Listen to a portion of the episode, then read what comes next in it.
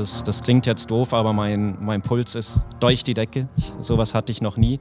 Und ich glaube, so ein, zwei Sekunden bevor ich los durfte, ähm, war es so, dass ich überhaupt wieder ein Wort rausgedacht habe. Also ich dachte so zwischenzeitlich echt mal, kriege ich überhaupt was raus oder kippe ich um? Aber ist eigentlich eine ganz spannende Erfahrung, wenn du so diverse Kameras vor dir hast, ähm, komplett im Scheinwerferlicht stehst und es fühlt sich so komplett surreal an.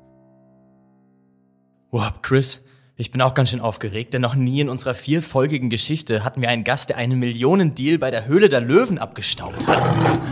Denn heute bei uns zu Gast ist Stefan, der Löwendompteur. Mit ihm reden wir auch über den hart umkämpften Kaffeemarkt und darüber, wie es ist, mit 27 Jahren ein Unternehmen mit 10 Mitarbeitern zu führen. Falls ihr euch fragt, in welcher geilen Sendung ihr gerade gelandet seid, das hier ist Spätzle Valley, der Podcast über das Startup-Leben in Baden-Württemberg. Und jetzt geht's auch schon los. Manege frei für Stefan von Rezemo. Hey, ich bin Stefan, ich bin 27 Jahre alt, ähm, habe ursprünglich an der Universität Stuttgart studiert. Das war, ähm, ja, nennt sich technisch orientierte BWL, also klingt jetzt erstmal vielleicht nicht ganz so intuitiv für die Story, die nachher kommt, aber kann man sich so ein bisschen vielleicht als, ja, von dort zum Wirtschaftsingenieur vorstellen. Habe ich im Bachelor gemacht und im Master, ähm, genau. Bevor die Story jetzt allerdings kommt, schicken wir auch Stefan in unseren Aufzug zum Elevator Pitch um zu verstehen, was Rezemo eigentlich so macht.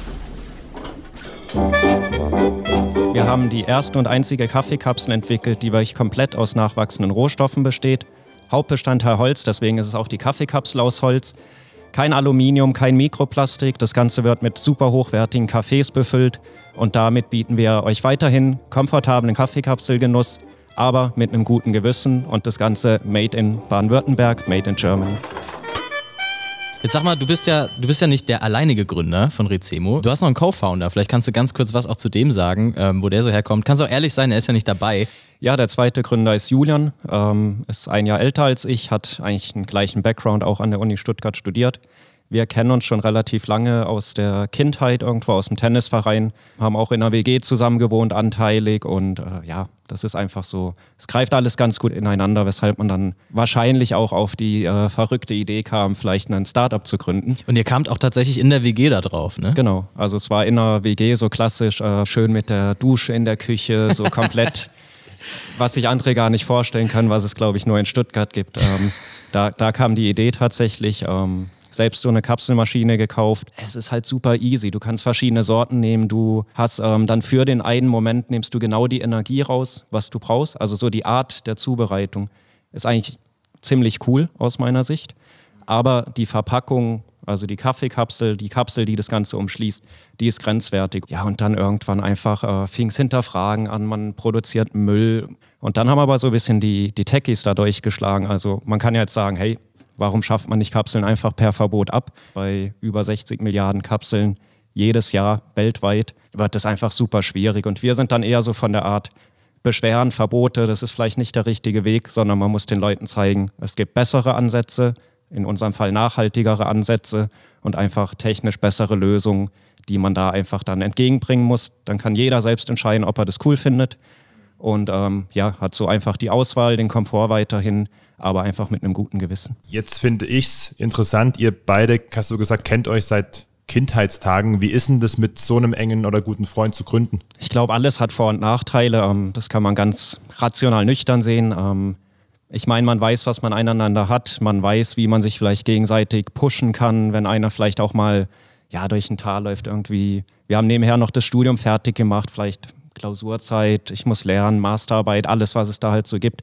was man eigentlich nicht gebrauchen kann. Ich glaube, das ist ein Riesenvorteil, ähm, wenn man sich da aufeinander verlassen kann. Gerade auch ab diesem Punkt. Irgendwann kommt ja der Punkt, man fängt immer zusammen an, jeder macht alles, jeder ist überall informiert, jeder geht auf die gleichen Events. Und irgendwann stellt man fest, wir kommen einfach nicht hinterher. Und dann braucht man ja eine Aufgabenteilung. Und ähm, da ist es natürlich schön, wenn man sich aufeinander verlassen kann. Klar, es gibt dann auch Zeiten, wir haben uns teilweise wochenlang in die WG eingeschlossen, wenn man es übertreibt. Da geht man sich dann schon auch mal auf die Nerven. Das ist ganz klar. Man wohnt zusammen, man, man, äh, man gründet zusammen. Aber am Ende, glaube ich, äh, ja, weiß man, was man aneinander hat und ähm, verfolgt so dieses eine große Ziel, wo man dann auch hin will. Mhm. Und ich glaube, da ist es schon ein Riesenvorteil, da einfach äh, ja, einen guten Partner zu haben. Das Problem, was ihr löst, das ist ja nun eins, ähm, Ich finde es eigentlich krass, wie spät das erst angegangen wurde. Also, das ist was, das kennt man ja schon ewig, diese Nespresso-Kapseln, was ein Scheiß, aber leider ist der Kaffee so gut ja. und na, gäbe es da was Geileres. Also, ich verstehe schon, wie man draufkommt, aber ich finde, es ist jetzt kein, kein einfaches Produkt, wo man irgendwie diese Schnapsidee an der WG-Küche hat ähm, und dann sagt, yo, lass es einfach mal machen. Ich wüsste gar nicht, wie fange ich dann an? Wie komme ich zu dieser ersten Kapsel? Ja, so die, die Schnapsidee, das trifft es eigentlich ganz gut. Wir haben dann im Verlauf der Gründung erfahren, dass wir uns das komplexeste Kaffeeprodukt rausgesucht haben. Also jeder denkt ja immer so, ähm, ja, hast halt irgendwie, es gibt ja auch wiederbefüllbare Kapseln. Nimm dir eine Kapsel, pack ein bisschen Kaffee rein, verdichtest, wirfst in deine Maschine und alles gut. Funktioniert überhaupt nicht. Also wir messen uns hier natürlich mit Giganten in diesem Markt. Da gibt es natürlich irgendwo ja gewisse Grundsettings, an die man sich halten muss von professionellen Abfüllungen, also wenn der Kaffee in die Kapsel kommt, all diese Sachen ich sag mal rückwirkend, zum Glück wussten wir es nicht. sonst sonst wäre es wahrscheinlich nochmal äh, eine, eine Riesenhürde geworden. Ähm, ja, wie fängt man an? Also uns hat die, die Verpackung in, äh, interessiert. Und das war dann eigentlich so die, ja, ich sag mal, die, die Herausforderung in dem Moment. Ähm, die Frage, die dann aufkam, wir haben dann geschaut, alle Kapseln sind aus Aluminium mhm. oder aus Kunststoff.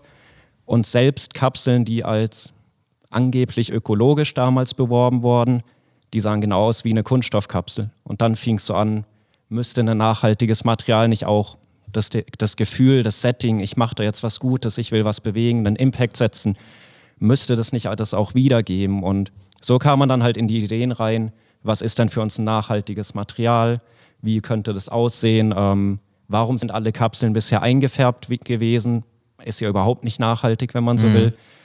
Ja, und irgendwann kamen wir immer wieder in diesem Loop, den man dann macht, kamen wir zurück auf die Idee, egal wo du hinschaust in Deutschland, du stehst immer vor einem Baum.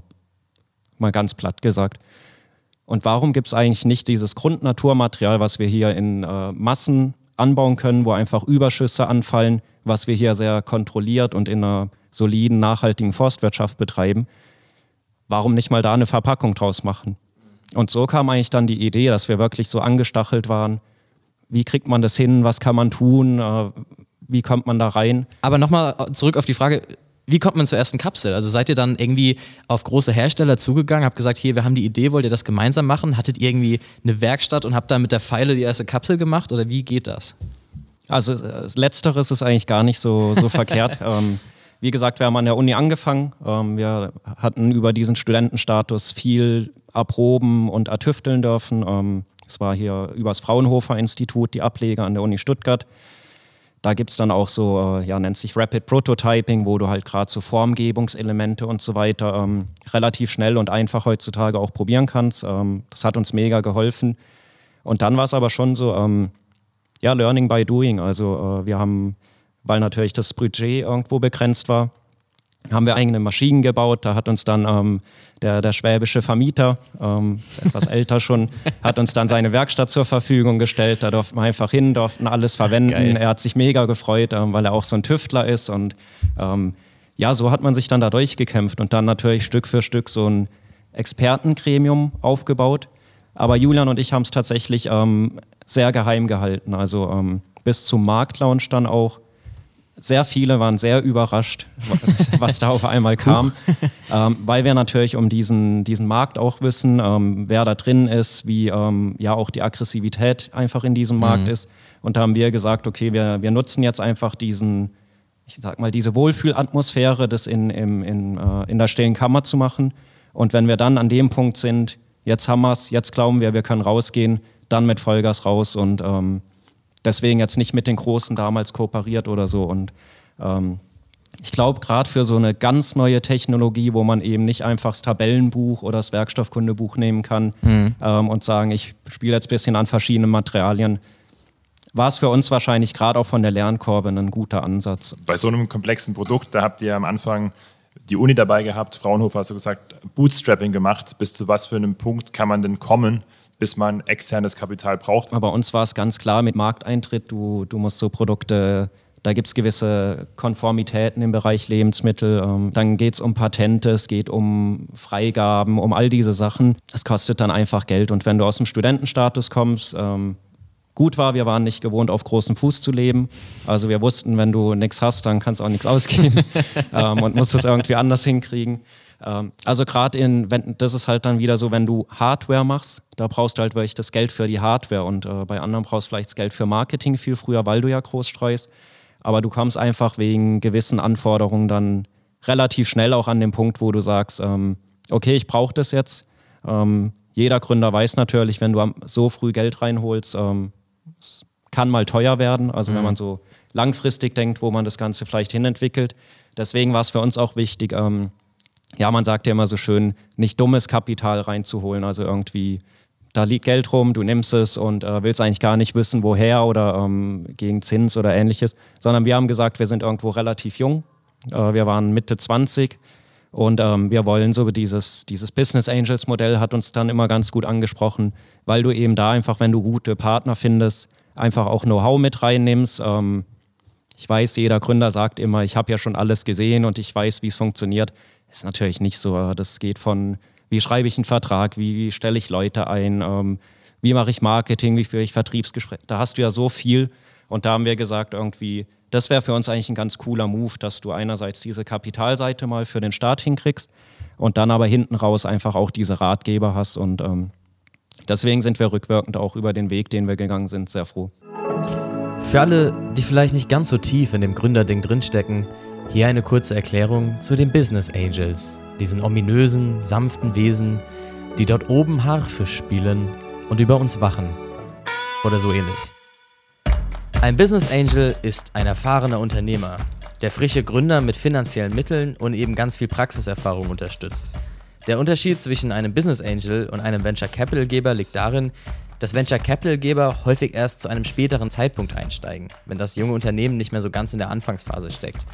Venture Capital Geber bieten auf der einen Seite dann oft mehr Kapital, jedoch keine so intensive Beratung wie ein Business Angel. Vor allem jungen Unternehmen helfen Business Angels durch eben Finanzspritzen und die Kontaktvermittlung auf die Beine.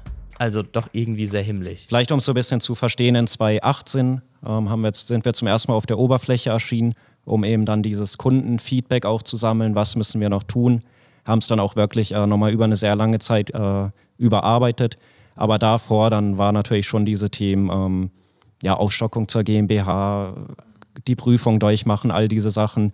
Und da hatten wir dann schon äh, zwei Business Angels drin, ähm, über die wir heute auch super froh sind. Also das äh, hat sich echt äh, für uns gelohnt, schon allein wegen der Erfahrung. Und ähm, dann in 2019, also ich sag mal 2018 war so dieses Lernen am Markt, so kann man grob umschreiben. Dann 2019 ähm, war wirklich dieses, äh, das Produkt war richtig gut, äh, wir hatten verschiedene Sorten und dann war eben dieser Schritt in, in die Höhle. Gemeint ist natürlich die Höhle der Löwen. Bei der Gründungssendung konnten die beiden 2019 ihr Unternehmen vor Investoren pitchen und auf eine Finanzierung hoffen. Hört sich cool an, aber die beiden waren erstmal super unsicher. Ja, Julian und ich sind nicht unbedingt die, die Leute, die sagen so, boah, da müssen wir jetzt aber hin, sondern äh, wir, bei uns ist dann immer so, was sind die Chancen, was sind die Risiken, äh, was passiert, wenn du was Falsches sagst. So, mhm. so ticken wir halt als, als Gründer. Ähm, ist oft gut, mhm. oft auch. Was sind denn die Chancen und Risiken von so einer Sendung? Ja gut, ich meine, du hast die Chance vor, was sind es, ich, ich glaube immer um die zweieinhalb bis drei Millionen Leuten deine Story, deine Idee, dein Produkt äh, zu promoten mhm. zur äh, Primetime. Ähm, du hast die Chance, mit äh, potenziellen Investoren in Kontakt zu kommen, die natürlich jeder für sich irgendwo was Gigantisches mitbringen. Aber Risiken, ich weiß nicht, ob es tatsächlich so ist, aber es gibt ja durchaus auch schon welche, die wurden gegrillt in der Show. Jetzt kann man mhm. sagen, negatives Feedback ist auch gutes Feedback ähm, oder bringt ja auch Publicity. Aber das ist schon so was, ähm, da sind wir halt wieder so bei diesem Konkurrenzdenken irgendwie, wenn da vielleicht was gegen mich geschnitten wird oder so Marktzahlen gibt man dann halt in so umkämpften Mar Märkten auch ungern raus. Mhm. Ähm, das sind so die Abwägungen und ja, am Ende haben wir es gemacht. Das heißt, die, die Chance hat für uns dann schon auch im Brainstorming überwiegt. Aber mhm. wir haben uns da dann halt äh, ja, auch wirklich vorbereitet und äh, alles daran gesetzt, dass wir da gut durchkommt. Aber ist eigentlich eine ganz spannende Erfahrung, wenn du so diverse Kameras vor dir hast, ähm, komplett im Scheinwerferlicht stehst und das fühlt sich so komplett surreal an. Mhm. Ähm, ich habe bei uns viel gepitcht, aber in dem Moment, äh, es äh, war eigentlich ganz lustig, weil ähm, wir waren so blöd und haben den Pitch unterteilt. Ähm, also wir haben gesagt, wir Äh, meistens ist es ja so, die Leute kommen rein, einer pitcht die Idee und dann im QA macht jeder so ein bisschen mit. Und wir haben gesagt, das sieht doch irgendwie doof aus, ähm, wenn da jetzt äh, einer halt die ganze Zeit nur rumsteht mhm. und weiß eigentlich gar nicht, was er machen soll und kommt dann vielleicht auch so gar nicht ins Reden rein. Ja. Was macht man mit den Händen? Ja was macht man mit den Händen? Äh, wie steht man vor der Kamera? Was, wie darf man sich bewegen? Das sind ja alles so Sachen. Ja. Und ähm, ja, ich äh, habe bei uns häufiger gepitcht früher und habe dann gesagt, komm, ich mache den zweiten Part oder wir haben dann festgelegt, ich mache den zweiten Part. Äh. Ich glaube, ich habe einen Puls von 250. ähm, also das ist echt heftig, wenn du dann, ähm, weil so die erste Person, die hat ja so, die live, läuft rein, begrüßt und darf losschießen. So, das ja, kennt man vom Sport so ein bisschen. Ähm, du, du bist angespannt, du willst jetzt endlich raus und willst das Ding rocken und ähm, da einfach äh, mit einem Sieg dann äh, beim Sport auch rauslaufen. Und ich bin rein, habe mich hingestellt und hatte halt Zeit, mich umzuschauen. Ähm, und das sieht man natürlich so aus den Augenwinkeln, dann treffen ja. sich teilweise Blicke mit den Löwen auch und auf einmal äh, denkst du, wow, fuck, äh, ich muss jetzt genau. It's real, it's happening. It's, it's, it's real, it's happening, wo du dich äh, vorbereitet hast. Und ähm, du musst ja auch aufpassen, äh, also es gibt ja so ein Kommando quasi, wann übernimmst du. Wenn jetzt mhm, aber ja. der vor dir halt vielleicht die Story doch nochmal ein bisschen umdreht oder ähnliches, dass du halt nahtlos übergehst, und ähm, ja, ich glaube, also das, das klingt jetzt doof, aber mein, mein Puls ist durch die Decke. Ich, sowas hatte ich noch nie. Und ich glaube, so ein, zwei Sekunden bevor ich los durfte, ähm, war es so, dass ich überhaupt wieder ein Wort rausgedacht habe. Also ich dachte so zwischenzeitlich echt mal, kriege ich überhaupt was raus oder kippe ich um? Ja, zum Glück sind die beiden dann doch nicht aus den Latschen gekippt und haben sogar einen der größten Deals in der Geschichte der Höhle der Löwen angeboten bekommen. Spoiler Alert, Sie haben es abgelehnt. Aber dazu kommen wir gleich. Genau, also wir hatten, ähm, es ging dann ein paar Mal hin und her. Ähm, am Ende gab es dann den Handshake in der Show ähm, über 20 Prozent gegen eine Million. Ähm, wer jetzt Höhle der Löwen verfolgt, der, der weiß vielleicht, dass es ähm, ja, relativ viel Geld dann auch. Wer dann aber wieder zurückdenkt, wir haben halt Anlagen, hm. Intensität. Mhm. Ähm, die, das kostet einfach Geld als Startup, bis du mal Kredite kriegst, das dauert einfach. Mhm. Ähm, ja, und das war der Deal, waren drei Löwen. Ähm, und äh, ja, hat man so jetzt auch nicht auf dem Schirm. Äh, Gibt es, glaube ich, auch selten oder gab es noch nie, mhm. dass dann eben äh, so ein Verbund sich da auch äh, zusammengeschlossen hat. Ja, und erstmal ist es natürlich cool, weil du, du äh, kriegst natürlich da aus unterschiedlichsten Richtungen, hast du auf einmal äh, ein Netzwerk. Und ähm, Deswegen äh, haben wir es dann natürlich auch in der Show gemacht. Ähm, das war top. Ähm, die Show lief super. Wir haben uns mit allen da auch echt gut verstanden und ja. Aber das heißt im Prinzip in der Show, man kriegt diesen Deal, ihr habt dann kurz Überlegungszeit, sagt dann quasi zu und dann beginnen aber quasi nach der Show im echten Leben mit ein bisschen Abstand die wirklichen Verhandlungen, wo man sich an den Tisch setzt und sagt, hey, ähm, jetzt geht es ums Kleingedruckte oder wie läuft das ab? Ja, also du hast ja ähm, das kann man sich dann vielleicht nicht so als Außenstehender, der vielleicht nicht Gründer ist, dann auch nicht so vorstellen. Aber du hast ja immer, ähm, egal ob du jetzt mit Business Angels, mit Banken, mit wem mhm. auch immer, es gibt halt immer so einen, eine Grundverhandlung, sage ich mal, wo du Rahmen fix machst. Das hast du ja in der Show gemacht. Mhm. Ähm, aber am Ende läuft ja bei uns in Deutschland alles über Verträge, Notare. Das muss natürlich irgendwo mhm. formuliert werden mit den verschiedenen Parteien setzt man sich dann äh, mehrfach zusammen. Äh, wie ist die Strategie? Wo kann man wo supporten? Wie müsste vielleicht das Produkt noch weiterentwickelt werden? Ja, und dann ist es einfach, ähm, ja, es sind ja dann am Ende vier Parteien gewesen. Also es waren ja drei Löwen und wir, wenn man so will, als mhm. eine Partei. Und ähm, ja, das ist einfach, jeder hat da so seine Idee, was man aus so einem Produkt strickt. Jeder hat seine Vorstellung. Ähm, und es war einfach in den Gesprächen, hast dann schon teilweise gemerkt, jeder hätte oder verfolgt damit eine andere, einen anderen Wunsch, sage mhm. ich mal. Ähm, und das muss man jetzt auf eine Strategie runterbrechen. Ähm, ihr als Gründer kennt es ja auch. Ähm, was ist das Wichtigste in einem Startup?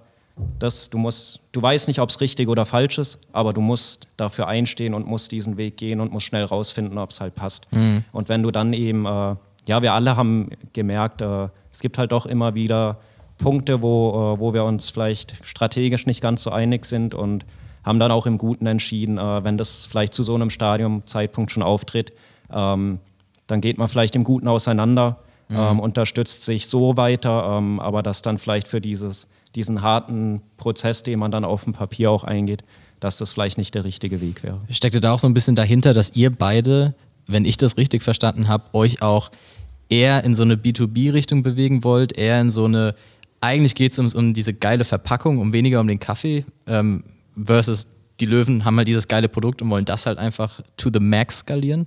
Also es ist ähm, irgendwo in der Mitte sicherlich. Ähm, und es ist schon so, dass im Verlauf der Zeit haben wir einfach gemerkt, da, da steckt noch so viel mehr drin. Und ähm, für uns ist B2B gar nicht mal nur, dass du sagst neue Verpackung, sondern auch, ähm, ja, B2B für die Kapsel ist spannend. Ähm, und dann gibt es eben verschiedene Kanäle und ja, also wir sind dabei tatsächlich ähm, oder haben es auch schon angesetzt, dass wir eben äh, im Ausblick Technologieunternehmen sein wollen. Es wird immer dieses Produkt Recemo Eigenmarke, wie wir es immer äh, nennen, geben, wo wir einfach ähm, den Markt bereiten, promoten, pushen. Wir haben aber auch schon angefangen, jetzt das Produkt eben in White Label, gerade im Ausland, ähm, anzubieten. Das geht schon in die Emirate teilweise ähm, über verschiedene Partner, Benelux schon ganz stark, ähm, dass man einfach eine Plattform jetzt geschaffen hat. Ähm, davon ist ein Teil wir, Recemo. Wir haben sehr genau definierte Werte, was ein Kaffee für uns bringen muss, was eine Verpackung für uns bringen muss, wie eine Wertschöpfung aussehen muss. Danach laufen wir. Dann gibt es andere Partner, die vielleicht beim Kaffee oder bei ganz anderen Inhaltsstoffen andere Ideen haben. Und dann läuft aber jetzt tatsächlich im Hard Case, ähm, läuft einfach Forschung und Entwicklung mit ähm, ganz unterschiedlichsten Richtungen, was man daraus noch machen kann und wie man einfach diesen Weg, den wir jetzt angefangen haben, zu zeigen, man kann Einwegprodukte oder einfach Produkte des täglichen Bedarfs, die aus Plastik oder Aluminium sind, man kann die aus nachhaltigen Materialien, aus nachwachsenden Rohstoffen machen. Wir haben wirklich die Vision, neben dieser Kapsel, also erstmal die Kapsel jetzt wirklich in den Markt reinzudrücken, in den Kanälen, wo wir glauben, das passt und mit Partnern in allen anderen Kanälen, da einfach jetzt jedem nochmal zu zeigen, du hast eine Alternative, es muss nicht Aluminium sein, es muss noch nicht Kunststoff sein und dann jetzt einfach weitere Produkte an den Markt zu kriegen, die genau an diese Philosophie anknüpfen dass dann in fünf Jahren jeder weiß, wenn ich was Nachhaltiges im Bereich Packaging machen will, sollte ich auf jeden Fall mal mit Rezemo gesprochen haben. Jetzt kann ich mir irgendwie vorstellen, okay, man, man gründet das Ding und das entwickelt sich und es wird irgendwie als größer und am Ende vom Tag, solange das nur du bist oder irgendwie dein Co-Founder, ist alles okay. Ähm, ihr seid verantwortlich. Wenn es scheitert, dann habt ihr es selbst verbockt. Jetzt plötzlich stehst du da und hast zehn Mitarbeiter. Ähm, du bist ja quasi von Student zu mhm. Chef gegangen. Hat man da nicht auch einfach wahnsinnig Muffensausen ab und zu, dass man, man ist plötzlich verantwortlich für zehn Leute oder wie wächst man da rein in diese, in diese Führungsverantwortung? Ist gar nicht mal Muffensausen, ähm, sicherlich einen gesunden Respekt, den man davor hat. Ja, die Frage ist natürlich immer, wie, wie kriege ich diesen Step hin? Also es gibt ja schon auch immer Situationen, da, da musst du halt auch mal Machtwort sprechen oder auch mal streng sein. Mhm. Trotzdem strebst du diese flachen Hierarchien an. Und ähm, ja, wir haben da eine sehr direkte Feedback-Kultur. Ähm, das hilft da, glaube ich. Also wir haben da wenig Eitelkeiten. Du kannst wirklich mit jedem Thema, egal mit wem, sagen, was dir nicht passt, wie du es dir vielleicht vorstellen könntest. Klar, dann kommt das Thema Führung. Äh, wir kennen die Story ganz anders. Wir haben es ja miterlebt. Wir müssen es übertragen. Das schaffst du nur, äh, wenn du die Leute stark einbindest, wenn du eine hohe Begeisterung für dein Produkt ausstrahlst, wenn du die, denen möglichst viele Insights gibst, also die wirklich auch mitnimmst und dann meiner Meinung nach einfach auch viel Verantwortung gibt. Ähm, das heißt jetzt nicht, die kriegen irgendwo einen Scheck und können loslaufen und machen mal, aber dass die einfach komplette Projekte, neue Verpackungen, neue Marketingideen, das einfach für sich umsetzen und ähm, natürlich immer Rücksprache haben, im Team dann auch viel äh, Feedback kriegen, aber da einfach sehr viel Verantwortung von Anfang an kriegen. Und man weiß natürlich, ähm, da werden Fehler passieren. Wir als Gründer, ich weiß nicht, wie viele Fehler ich jeden Tag mache. Ist mhm. aber auch gut, weil du lernst aus jedem. Und ja, es macht Bock. Ähm, wir haben ein cooles Team. Ähm, ich freue mich auch, wenn das Team noch größer wird. Mhm. Und ähm, ich glaube, da mit der Erfahrung, wenn du dann auch zurückschaust vor zwei Jahren, zehn Mitarbeiter, wie hätte ich das machen sollen? Heute sagst, äh, wann kriege ich die nächsten zehn? Also du, du kommst auch immer mehr in dieses Spirit. Genau, du kommst immer mehr in dieses unternehmerische Denken rein. Krass, ja. Und das ist auch, ähm, ja, was ich eigentlich mega cool finde, äh, das hat ähm, einer der, der Löwen gesagt. So die Challenge ist, du bist am Anfang Erfinder mhm. und dann gibt es halt einmal, du bleibst Erfinder. Dann wirst du aber immer irgendwo um dein Ding rummachen, das nochmal, was du auch vorhin meintest, noch weiter optimieren, noch weiter perfektionieren. Aber du musst halt zum Unternehmer werden. Und das ist genau dieser Step als Unternehmer. Du musst Verantwortung abgeben, du musst Mitarbeiter dazu nehmen, du brauchst ähm, mehrere Standbeine irgendwo mal, wo du dann auch jonglieren kannst. Und ich glaube, wenn du das hinkriegst, dann äh, hast du im Leben alles erreicht, was, was irgendwo da war wow. im Bereich äh, Gründung.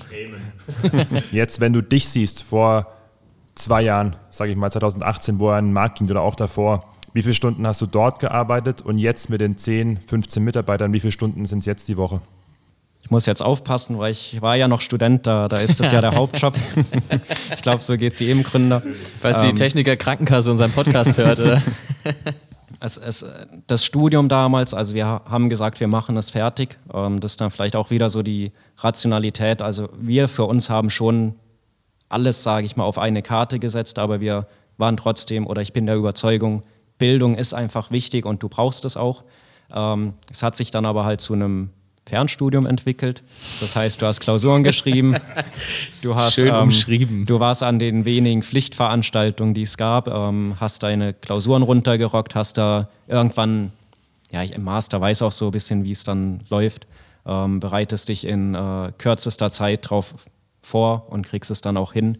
Ähm, schreibst irgendwie nachts deine Abschlussarbeit oder die Seminararbeiten. Dann, also das, das Pensum war hoch. Du, wir hatten quasi damals schon, wenn Uni, dann bis auf wirklich so die ein, zwei Tage vor Klausuren, ähm, dann hast du einen ganzen Tag Start-up gemacht und fängst abends dann an mit den anderen Themen. Und ähm, ja, der Workload, also ich untertreibe nicht, wenn ich sage, so 80 bis 100 Stunden, das kommt schon, kam schon oft vor. Und das ist genau heute so. Also du, du hast dann einfach ähm, gerade so strategische Sachen, die du vielleicht auch zwischen den GFs machen musst oder viele Sachen, das wandert dann halt einfach in, in die Abendstunden, wandert aufs Wochenende. Ähm, ja, aber solange es Spaß macht, dann schaust ja. du nicht auf die Uhr. Das ist auch bei den Mitarbeitern, denke ich, solange du Bock hast und da eben einfach auch diese Verantwortung und deine Ergebnisse siehst, dann brennst du für die Sache. Und dann ist es auch ganz klar, jeder fährt von uns auch mal in Urlaub, jeder hat auch mal seine Verpflichtung, wo, wo man hingeht. Aber als Gründer, das ist einfach dein Commitment da reinzugehen. Ja, ist natürlich äh, auch stressig, ne? Ähm, und du meintest am Anfang, auch ein bisschen auf was anderes bezogen, aber du hast gesagt, zum Glück wusstet ihr am Anfang nicht, äh, wie komplex das ganze Thema Gründen gerade im Food-Bereich ist. Ähm, würdest du es trotzdem nochmal genauso machen? Ob genauso, weiß ich nicht. Also, weil ich jetzt natürlich die Erfahrung habe. Aber ich würde es auf jeden Fall, wenn ich die, die wenn ich die Idee gut finde, würde ich es auf jeden Fall wieder machen, weil du gerade in jungen Jahren, ich, ich finde es auch echt gut, wenn du zumindest jung schon mal gegründet hast oder in Startups drin warst, ähm, weil da bist du einfach noch nicht so viel gewohnt oder hast vielleicht auch noch nicht die Verpflichtung familiär oder dass du einfach von Tag eins bringen musst, sondern du mhm. kannst dich wirklich noch ausprobieren. Und ähm, ja, gerade so persönlich, diese Erfahrung, die du reinkriegst, dieses Wissen, das ist unbezahlbar und das äh, würde ich jederzeit wieder machen. Dann lass doch zum Ende noch kurz klären, für was steht Recemo eigentlich? Ja, das ist so die spannende Frage. ähm, ja, es kommt so ein bisschen von den Nachnamen. Wer es googeln will, der, der findet dann schon mal einen Teil davon. Und dann, ähm, ja, es ist italienisch angehaucht hinten. Also fürs Mo gibt es keine Bedeutung. Ähm, es ist ja immer so ein bisschen die Schwierigkeit, wie finde ich einen guten Namen. Also da, auch im Bereich Kaffee, es gibt halt schon alles mit Kaffee. Da mhm. musst du irgendwie auffallen. Wir sind immer wieder an dem Namen hängen geblieben. Wir haben tatsächlich auch geschaut, äh, wie sind dann die Bedeutungen in Fremdsprachen. Da ist ja auch schon so der eine oder andere Mal durch die Presse gegangen. Ähm, ja, und dann gibt es im Portugiesischen, gab es halt, äh, also Recemo ist ein Fantasiebegriff. Im Portugiesisch-Italienischen, glaube ich auch, gibt es aber Recemos. Das heißt dann beten. Mhm. Damit kann ich leben, wenn uns jemand als, äh, als Gebet ansieht. Ähm, ja, that's it. Ja, that's it. Ihr habt ihn gehört. Das war die vierte und für diese Woche beste Folge Spätzle Valley. Wir hoffen, dass sie euch auch wieder gefallen hat. Ansonsten denkt dran, wie immer, vergesst nicht die Spätzle auf dem Herd und bis in zwei Wochen. Ciao, ciao. ciao. Ey Leute, ihr könnt jetzt nicht jedes Mal hier warten, ob es am Ende noch Gutscheincodes gibt. Aber diese Woche funktioniert es nochmal. Mit dem Gutscheincode Spätzle Valley, alles klein und zusammen und AE statt Ä, um es möglichst kompliziert zu machen, bekommt ihr 10% auf das Online-Sortiment von Rezemo. Das heißt, wenn ihr die Produkte aus der Sendung mal ausprobieren wollt, dann schlagt zu. Das war's jetzt aber von mir. Wir hören uns nächste Woche wieder hier. Nee, nicht nächste Woche. In zwei Wochen wieder hier bei Spätzle Valley, eurem Starter-Podcast. Bis dann.